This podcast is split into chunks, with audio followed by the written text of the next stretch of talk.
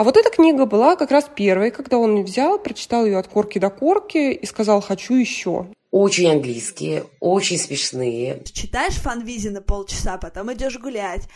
Книжка называется «Акваланги на дне».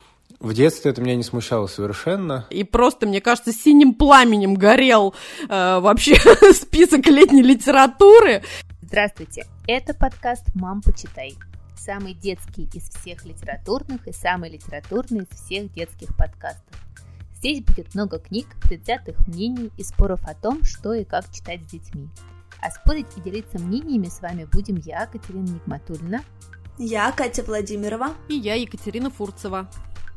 Я пишу книги, преподаю английский и французский языки. Я работаю в школе писательского мастерства Creative Writing School. А я много лет работала в журнале Esquire, в журнале Seasons, а сейчас занимаюсь воспитанием своих детей. У меня двое детей, Никита, ему 11 лет, и София, ей 9. Моему сыну Дане 6 лет. Моей дочке Жене 12, сыну Василию 7, а малявке Тони год. В нашем подкасте мы пытаемся составить список книг, которые нужно прочитать каждому ребенку. А в этом списке отдельно отмечаем те книги, без которых детство представить просто невозможно. Так как мы теперь совсем взрослые, как подкаст, то у нас даже есть свой Patreon. Если вы хотите нас поддержать и стать дедушкой Эриком Карлом или волшебницей Джоан Роллинг, а также получать от нас каждый месяц невообразимый список детских книг, то становитесь нашими патронами. Ссылка в профиле. Ну а сегодня, так как 2 июня, мы решили с девочками поговорить о том, что мы читали в детстве и посоветовать вам кучу классных книг. Ну что, девчонки, расскажите, как ваше проходило школьное детство со списками книг? Знаешь, в детстве я ездила к бабушке и дедушке на лето, и э, в такой уездный городок в Воронежской области, и там была библиотека. Я, в общем, туда ходила и брала там книжки, потому что у бабушки там было совсем немного книг, и в основном любовные романы. И у меня была, да, но их я тоже по ночам подрезала, кстати, это тоже было мое летнее чтение, да. И у меня там была подружка Катя, вы не поверите, тоже Катя, да, с которой родители торговались буквально за каждую прочитанную страницу. Ну, то есть, вот читаешь фанвизи на полчаса, потом идешь гулять, там, читаешь Фонвизина 30 минут, там, да, дадим тебе шоколадку, и вот так вот. Ну, в общем, Фонвизин влезал очень плохо, и мыши плакали, кололись, но продолжали жрать Фонвизин, и прям на это было больно смотреть. Вот, а у меня был дед пободрее, ну и плюс я, в общем, была предоставлена сама себе и довольно много времени проводила одна.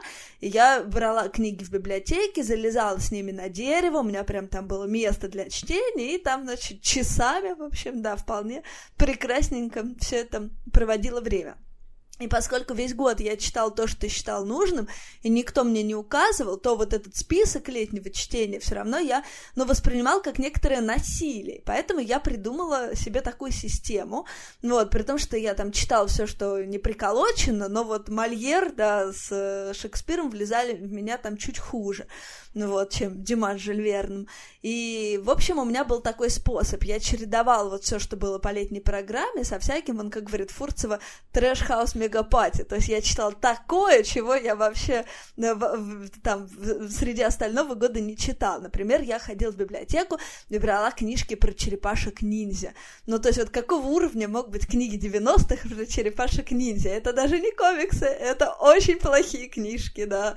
Или вот была отдельная guilty pleasure у меня такое летнее. Это романы Лидии Чарской. Это книжки были написаны до революции. Такая розовая библиотечка девочки. Романы про институток, дуртуары там. Они ходят, всякие благородные девицы. Кто друг на друга косо посмотрел. Да, броненный платок не подал. И так сто тысяч книг кайф, девочки. И вот я в итоге, я после каждого лета выходила с таким адским фаршем в голове из Шекспира, Мольера, Чарской, черепашек-ниндзя, и нормально. Ну вот, и вообще моя концепция в том, что летом надо несколько подзабить на обязательную программу и дать детям вообще читать что-то свое, и пусть даже это будут Катька, как Стива попал в Майнкрафт, тоже норм. Слушай, ну у тебя все равно лето было какое-то прямо лето Джейн Остин на в прекрасном развивающемся платье, читаешь черепашек ниндзя. Мне кажется, прекрасно. Фурец, а у тебя как? Ой, слушайте, я после Владимира вообще мне даже неловко выступать, потому что я, конечно, в этом плане была вот тем самым trash party mega house и абсолютно оторви и выброси. Для меня, как только заканчивалась школьная пора чудесная, то я собирала свои манатки, отправлялась к бабушке на дачу в Храпуново, и просто, мне кажется, синим пламенем горел э, вообще список летней литературы, и, и мне такое ощущение, что я, в принципе, его никогда в жизни не открывала и даже знать не знала, а просто уже, знаете... Хорошо, что среди нас всегда есть хиппи, это Фурцева, да. То есть, мне кажется, уже когда начинался учебный год, и вот, не дай бог, там кто-то что-то чего-то, я буквально там за один вечер по диагонали быстренько все, и, в общем-то, вполне. То есть, мне кажется, я как-то быстро, знаешь, еще прочекала вот эту школьную систему, что если когда вот надо, то надо там сплясать, танцевать, спеть, поставить сценку, какую театральное какое-то выступление. КВН, да. стартин, да. Походить колесом, тебя снимают со всех уроков, э, автоматом ставят везде пятерки. Но, в принципе, литературу я безумно любила, но у меня тоже еще была вторая система, например, там мы изучали условно в старших классах Булгакова, и я понимала, что, о, это огнище, все, там, я до этого вдоль в поперек уже посмотрела «Собачье сердце», впереди там «Мастер Маргарита», и я вот, значит, по «Собачьему сердцу» нахватала там 20 пятерок, все, до конца года я свободна. Если вы мне скажете, это плохо, вы мой кровный враг на всю жизнь. И понятно, что и летняя литература там же, в общем-то, отдыхает. Поэтому... свободно. Да-да-да. Поэтому я, нет, у меня была мега-тусовка, у нас как была нереальная компания, все это было немножко в стиле таких бесконечных, знаешь, каких-то а, казаки-разбойники, а, любовь-морковь, а, журналы здоровья бабушка, которая выписывала, и какой-то, в общем-то, вот такой вот трэш, а потом уже я догоняла. Слушай, девочки, ну это прекрасно, потому что я вас слушаю и понимаю, что мы вообще в три совершенно разных, потому что я была классическая ботанка. Я вешала этот список, значит, себе где-нибудь около кровати, я взяла жила с бабушкой и методично распределяла, сколько страниц мне нужно прочитать. Нигма, ты не поменялась. О, боже, Нигма жжет. Это, это, это, конечно, ужас. Но ужас всего этого, девочки, заключался в том, что я честно читала весь этот список за лето. А когда мы начинали изучать эти произведения, я не помнила ничего. То есть не то, что ничего. Не помнила. А я получала пятерки. То есть хочу сказать всем ботанам, пожалуйста, перестаньте и адаптируйте одну из э, техник, либо одной Катрин, либо второй. Не следуйте моей. Она не работает. Потому что я очень четко помню, что я читала «Войну и мир» в школе вот один раз летом. А, и второй раз, когда мы почему-то зимой начали ее читать как раз в школе, я даже не помнила, как зовут этих героев. Кто это? Они как-то прошли, кто Тигр это. толстый! Что-то в этом... Я понимала, что у меня какая-то деменция уже начинается, значит, лет в 15. Но, а, в общем, не работало это. У меня как-то очень, э, да, грустно прошла история с списком детских книг. И поэтому мы решили составить свой список книг. Да, мы с девами поняли, что просто не сможем как-то вот дождаться школьных списков, поэтому просто поковырявшись в своих записных книжках, своих фейсбуках и прочим-прочим, выбрали самых таких, мне кажется, ярких, талантливых и вдохновляющих наших а, друзей, приятелей, просто знакомых людей, таких как там главный редактор журнала Seasons Оль Сергеева, а, главный по лагерю Камчатка, такой директор, начальник Камчатки, да, как это был, начальник Камчатки, Филипп Бахтин, с которым мы проработали много лет в Esquire, музыкант Вася Зоркий, который сейчас занимается чудесным проектом про сказки на ночь. И, ну, прям вот тонну-тонну прекрасных еще людей, вот да, Марина Степнова, прекрасная писательница, автор «Женщин Лазаря», получившая да, премию «Большая книга», а, Ирина Лукьянова, которая приходила к нам в гости, рассказывала а, про Чуковского, наше все Корнея Ивановича и многие другие. Да, то есть мы прям собрали вот наших прекраснейших-прекраснейших людей, там есть э, просто на любой вкус абсолютно люди с профессиями, именами и прочим-прочим, и все они нам э, рассказали про свои самые любимые книги, может быть, из собственного детства или те, которые они читали со собственными детьми, мы решили, что вот это будет тем самым идеальным списком, который вдохновит всех нас на чтение летом. Но чтобы самим тоже совсем не отлынивать, мы все-таки решили порекомендовать по одной книжке от себя – я, наверное, начну. Я порекомендую а, серию, которую я просто обожаю очень давно, и все мои дети, все оба, двое детей моих тоже ее очень любят. Называется а, серия а, «Малыш Николя». Я думаю, что многие из вас про нее слышали. Автора Гассини и Сампе. Это такая классика французской литературы, французские Денискины рассказы. Это история про мальчика, и ведется рассказ от его лица, а, про все его прекрасные и странные и ужасные приключения, в которые он попадает. И есть прям специальная книжка «Каникулы малыша Николя». Она чудесная. Начинается она так. Каждый год, то есть в прошлом году и позапрошлом, потому что раньше это слишком давно, и я не помню, папа и мама долго спорят, куда поехать на каникулы. А потом мама начинает плакать и говорит, что уедет к своей маме.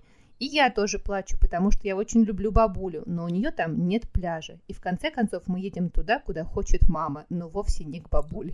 Она очень смешная, очень легкая. Мне кажется, ваши дети ее с удовольствием прочитают э, самостоятельно, но можно и читать всем вместе, смеяться над этими историями. А еще есть прекрасные два фильма как раз про малыша Николя и про каникулы малыша Николя.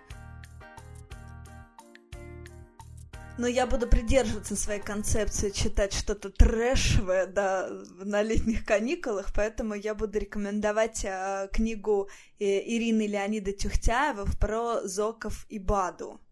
А, эту историю придумали муж с женой а, в конце 80-х. А, они тогда были родителями двух небольших детей. Они были физиками-ядерщиками, которых воля случая забросила за полярный круг. Они работали на Кольской атомной станции. Я не представляю, как им там было холодно и тоскливо. И вот они написали вот это. Это абсолютно трэшовая, безумная книжка вообще о выдуманных существах, которые бесконечно жрут сладкое и пакостит. Но вот это вот еще к тому, что ты никогда не знаешь, что, ну вот, что вштырит твоего ребенка. Потому что на самом деле э, ребенок мой был в совершеннейшем восторге, и вот э, часть нашего карантина просто прошла под знаменем Зоков и Бадов, он был просто ими одержим. То есть вся наша жизнь подчинялась исключительно Зокам и Бадам. Мы слушали их с утра до ночи, говорили о них, вообще играли в них и так далее. Но причем для взрослого уха, по-моему, это совершеннейший трэш и угар, это какой-то полный сюр, ничего не понятно, но вот ребенок просто одержим у меня ими был. Вот сейчас немножко да, как-то прошло, и я могу выдохнуть и порекомендовать вам эту заразу. Круто.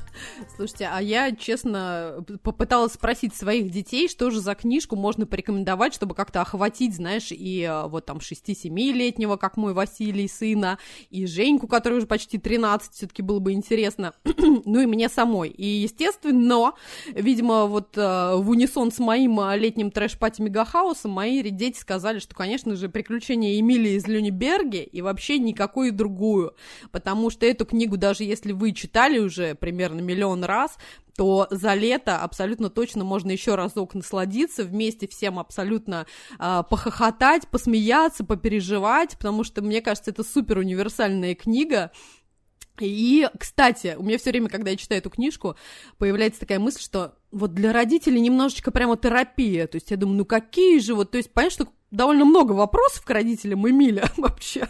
Как, как мальчик настолько активно проводит вообще свое детство и лето.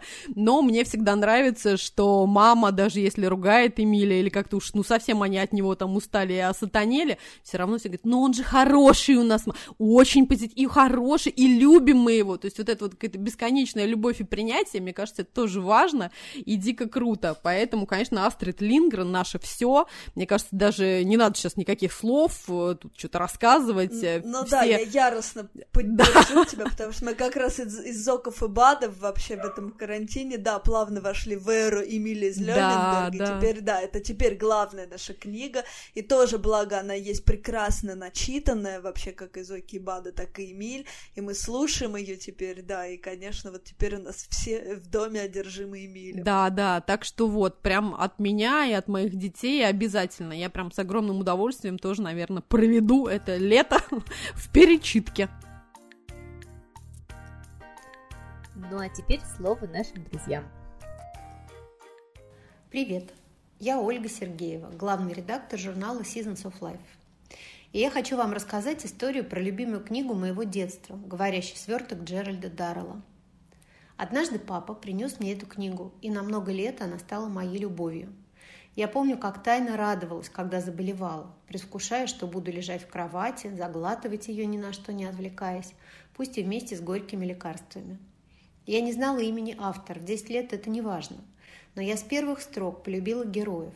Девочку Пенелопу с высоким кудрявым хвостиком, двух братьев Саймона и Питера, прилетевших к ней в Грецию из Лондона на летние каникулы, попугая-книжника и его домоправительницу паучиху Дульче Беллу, которая пела романсы с ним на пару. В 10 лет я еще ничего не знала об Одиссее, но сейчас-то вижу, что Даррелл, конечно, зашифровал свою сказочную историю разные античные мифы, и странствия Одиссея в том числе – а что-то в говорящем свертке наверняка из личной истории самого Даррелла, которую мы знаем и по книге «Моя семья и другие звери», и по прекрасному британскому сериалу.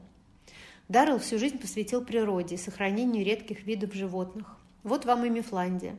А еще я с детства помню, что попугай-хранитель слов раз в год обязательно проветривал все слова одной из трех главных книг Мифландии – гигантского словаря, чтобы редкие слова не зачахли и не исчезли – как мифические животные.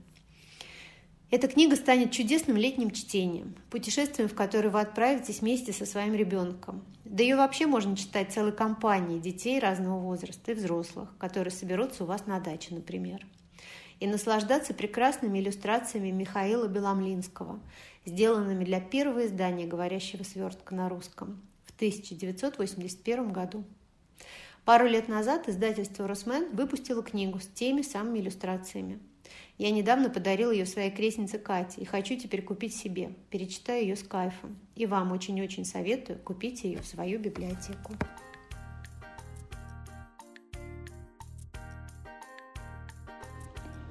Привет, меня зовут Филипп Бахтин.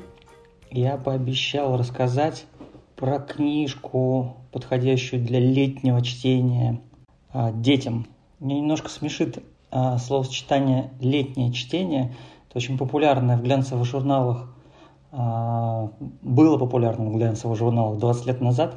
Формулировка «летнее чтение», как будто летнее чтение чем-то отличается от весеннего, осеннего, как будто есть какие-то специальные книги, которые особенно приятно читать летом в чем я, честно говоря, сильно сомневаюсь. А, но если такой вопрос задан, то мне пришла в голову книжка, которая абсолютно летняя. А летняя в том смысле, что дело в ней происходит летом. Эту книжку вряд ли кто-то вам посоветует, потому что я не уверен, что она такая уж хорошая, довольно странная советская книжка. Я ее нашел в библиотеке в детстве и почему-то ужасно любил и помню до сих пор. Книжка называется «Акваланги на дне». Книжка эта, наверное, подходит подросткам в первую очередь. Это такой советский детектив про ребят, которые живут на Черном море. Они невероятно ловкие, гибкие, загорелые, все время купаются. У них прекрасная компания, что меня очень завораживало, когда я подростком читал эту книжку. Я им страшно завидовал, что они жили на, потому что они жили на море. И эти подростки валяются на пляже, и поскольку им нечего делать, они разглядывают людей, которые лежат на пляже. И в какой-то момент они обращают внимание, что какой-то мужчина, который пошел купаться, а потом вернулся, и у него были другие плавки. И эти подростки поняли, что это не тот мужчина, что вернулся другой человек. Так они стали свидетелями начала длинной шпионской истории, которая раскручивается в этой книжке. Всем привет! Меня зовут Вероника Калачева, я художник и педагог. У меня есть двое детей, а, старшему Феде 9, младшему Юре 4,5 года. И сегодня я хотела рассказать про серию комиксов про Хильду. А, иллюстратор Люк Пирсон и издательство «Миф детства». Это история про девочку Хильду, которая живет со своей мамой такой избушке где-то в Скандинавии. У нее есть э, сумасшедшее прекрасное существо, что-то между лисом и оленем. И весь ее мир — это какие-то бесконечные приключения, какие-то тролли и прочие сказочные существа. А мама ее — это такой образец очень прогрессивной мамы, которая никогда не повышает голос, а всегда дает мудрые советы, и вообще она такая очень понимающая. А для нас эти книги очень важны, потому что именно с этих книг а, мой старший сын Федя полюбил читать. А, до этого я никак не могла заставить его взять книгу в руки и как-то погрузиться в мир чтения. Он любил, когда читала ему я, а вот эта книга была как раз первой, когда он взял, прочитал ее от корки до корки и сказал «хочу еще». Ну и, собственно, в серии целых шесть книг. И мы их заказывали, мы росли вместе с выходом новых частей. Федя их таскал постоянно то в детский сад, то в школу и влюбил всех вокруг. А еще по этой книге снят сериал на Netflix, и я лично тоже планирую его посмотреть Поэтому я думаю, что книга подойдет не только детям, но и взрослым. Это Ирина Лукьянова. С Ириной в этом сезоне мы записали совершенно чудесный выпуск про Чуковского. Если вы вдруг его еще не слышали, то обязательно послушайте. Ирина – писатель, педагог и член жюри детской книжной премии «Книгу.ру» трудно предсказать, понравятся ли нашим детям те книги, которыми мы зачитывались в детстве. Ну, иногда вдруг нравятся. Это бывает не часто, не со всеми, но я расскажу сегодня об одной книге, которая в моем детстве была не очень популярная. Понравится ли она сегодняшним детям, это совсем не предскажешь. Эта история написана еще в начале XX века польской писательницей Марией Конопницкой. И называется она «О гномах и сиротке Марыси».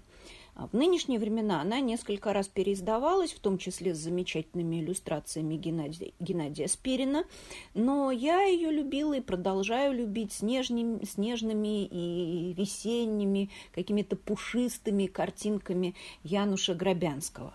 О гномах и сиротке Марыси – это сказка в основном о человеческой нужде, о голоде, о безысходном труде и в то же время о чуде. Сюжет простой. Сиротка Марыся пасет гусей. Одного из гусей душит лиса. Э, сиротке Марысе приходится отвечать за этого гуся. Вдовец-крестьянин с двумя голодными детьми, э, мальчишками, берет Марысю к себе в дом. Марыся помогает гномам, гномы помогают Марысе. Потом приходит весна, как она всегда приходит после трудной и страшной зимы, и чудо, которого никто уже не ждет, все-таки является – Вообще замечательна сама интонация этой сказки. Она то такая фольклорно-напевная, то насмешливая. Вообще книга очень живая, очень поэтичная, ну и я думаю, что к ней окажутся неравнодушны, ну, наверное, не все дети, а такие вот дети, у которых чуткое ухо и, может быть, нежная и сострадательная душа. И, скорее всего, это для младшей школы. А если ребенку не понравится, то, ну, может быть, понравится родителям, а, потому что нам ведь с вами никто не запрещает читать детские книжки, правда? Привет, меня зовут Александр Борзенко, я ведущий подкаста «Сперва роди», один из ведущих. Наш подкаст о родительстве, но мы не даем никаких советов там, а только делимся всякими своими тревогами и переживаниями. У нас как-то был выпуск про любимые книги и, ну и вообще про детское чтение. И там я упоминал одну из своих самых э, любимых детских книжек. Она называется «Дорога уходит вдаль». Ее написала Александра Бруштейн. Я ее люблю и люблю ее читать детям. Ну, в детстве, наверное, я любил просто потому, что очень сопереживал главной героине, и мне очень нравилось ее общение с родителями, ее общение с их домработницей Юзефой. События происходят в самом конце XIX века или, может быть, даже в начале 20-го разворачивается в Вильнюсе, который тогда еще назывался Вильно и входил в российскую в состав Российской империи. Главная героиня Сашенька Яновская, она сначала совсем ребенок, потом становится ученицей гимназии. У нее есть папа врач, очень хороший врач, очень отзывчивый врач, э, профессиональный, который никогда не отказывает людям в помощи, даже если ради этого приходится спускаться в какие-то заброшенные, очень бедные подвалы. Но эта книжка советская, она написана, если я не ошибаюсь, в начале 50-х, и она вся пронизана, безусловно, такой некоторой идеей классовой борьбы.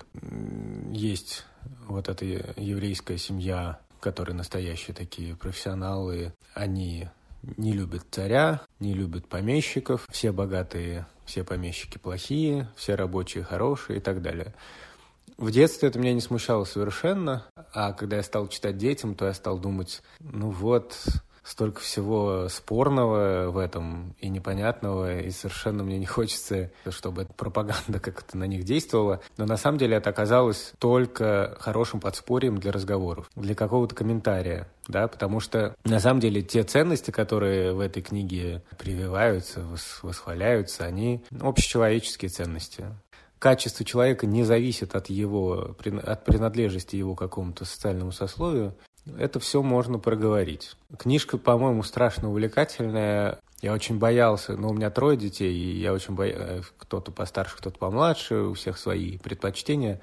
Но вот эта книжка оказалась совершенно универсальной и вызывала у всех какие-то сопереживания, вопросы, хотя интересно, что у всех по-разному и под разным углом.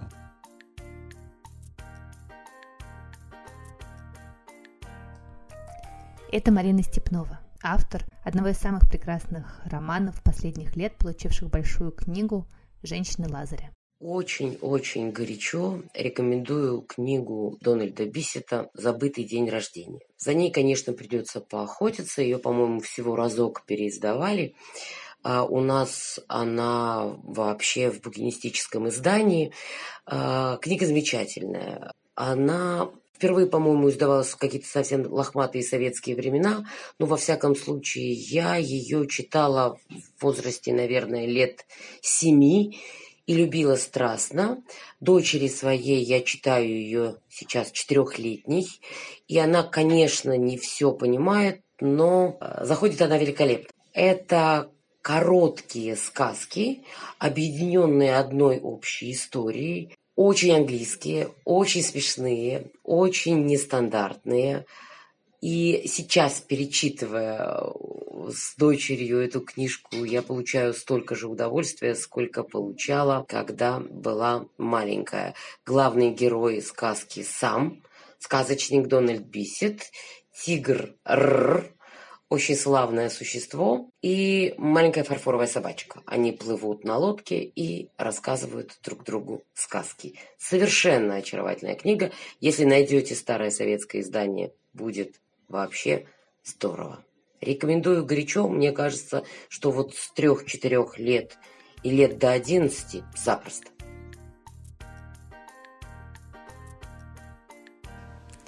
Привет, я Наталья Ремеш, и это аудиозапись из ванной, потому что мы находимся в самоизоляции, и единственное место, где можно спрятаться в доме, это ванная. Книга, которую я готова всем рекомендовать в качестве чтения с детьми, это книга «Невидимый мальчик» автора Труди Людвиг. Книга, которая позволяет обсудить с ребенком понятие эмпатии. Маленький мальчик приходит в школу, где его день изо дня не замечают одноклассники. Не потому, что он новенький, не потому, что он злой, не потому, что он глупый, а потому, что он просто продолжает оставаться для всех невидимым, хотя учится со всеми вместе очень давно. Девочки и мальчики а, за столом во время обеда обсуждают – как они ходили друг к другу на день рождения, как здорово катались с горки и какая была прекрасная дискотека. И только главный герой никак не участвует в этих разговорах. Ему просто нечего сказать, его там не было. Когда на переменке э, дети делятся на команды, чтобы поиграть в футбол, никто из команд не хочет брать его к себе. И даже учительница не замечает этого мальчика, потому что она занята другими детьми, более шумными и яркими. И вот однажды в класс приходит новенький. И именно он становится тем ребенком, который замечает главного героя. Он не делает никаких широких жестов, не привлекает к нему внимания других детей, он просто начинает с ним общаться. И от этого общения наш невидимый мальчик вдруг становится видимым. Его очки становятся голубого цвета, а кофта красноватого цвета. Он начинает улыбаться и перестает стесняться рисовать. Это очень глубокая книга, она в целом об отношениях людей друг с другом, о том, что каждый из нас может быть невидимым, если мы не получаем поддержки от других людей. Когда я читаю эту книгу с моей дочерью, я всегда спрашиваю, есть ли у нее в классе такой невидимый мальчик. И она всегда мне о нем рассказывает. И мы обсуждаем, что же сделать так, чтобы этот мальчик стал более видимым, для того, чтобы у него появились друзья. Всем привет! Меня зовут Лена Аверьянова, я главный редактор проектов для родителей «Нет, это нормально» и «Чипс Journal. И сегодня я хочу порекомендовать слушателям подкаста «Мам, почитай» книжку, которая называется «Мамин день». Ее написала Ив Бантинг, а иллюстрации к ней выполнила Джен Брэд. На русском языке ее выпустило издательство «Карьера пресс». Я бы рекомендовала начинать читать эту сказку не раньше трех лет – она довольно объемная для малыша, в ней 32 страницы. Она рассказывает историю трех мышат, которые отправляются с самого-самого раннего утра за подарком для мамы. Здесь есть и антропоморфные существа, которые участвуют в сюжете, они главные герои, это мышата.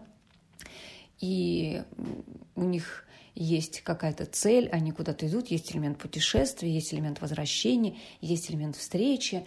А, есть а, элемент неожиданности, а, каких-то очень-очень нежных, приятных и трогательных моментов, теплых, таких наполненных такой семейной радостью, любовью, какой-то, не знаю даже, как это писать, какой-то искрящейся сказочностью. Именно поэтому мне кажется, что эта книга должна быть в домашней библиотеке у маленьких и больших любителей чтений.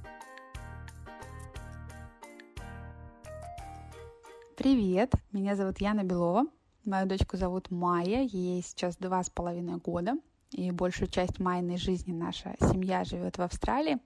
Поэтому Майя читает пополам книжки для австралийских тодлеров и книжки популярные среди русских тодлеров, которые мы специально заказываем для нее из России – и вот книжка, которую я хотела бы порекомендовать для чтения сегодня, она выпущена издательством «Клевер», написана французами, но здорово переведена на русский. Она называется «Тао и Мира. Кто украл портфель?». Для меня эта книга примечательна двумя моментами.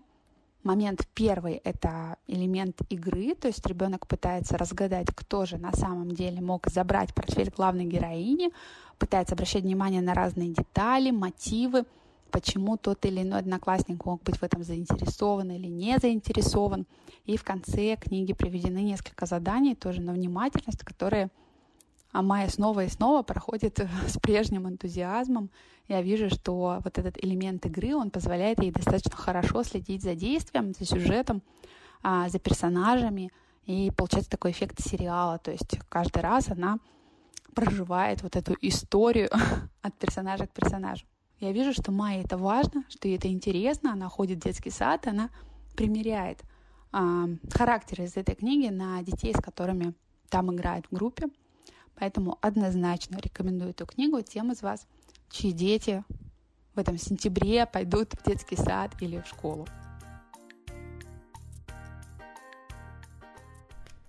Это был подкаст «Мам, почитай» и я, Екатерина Нигматульна.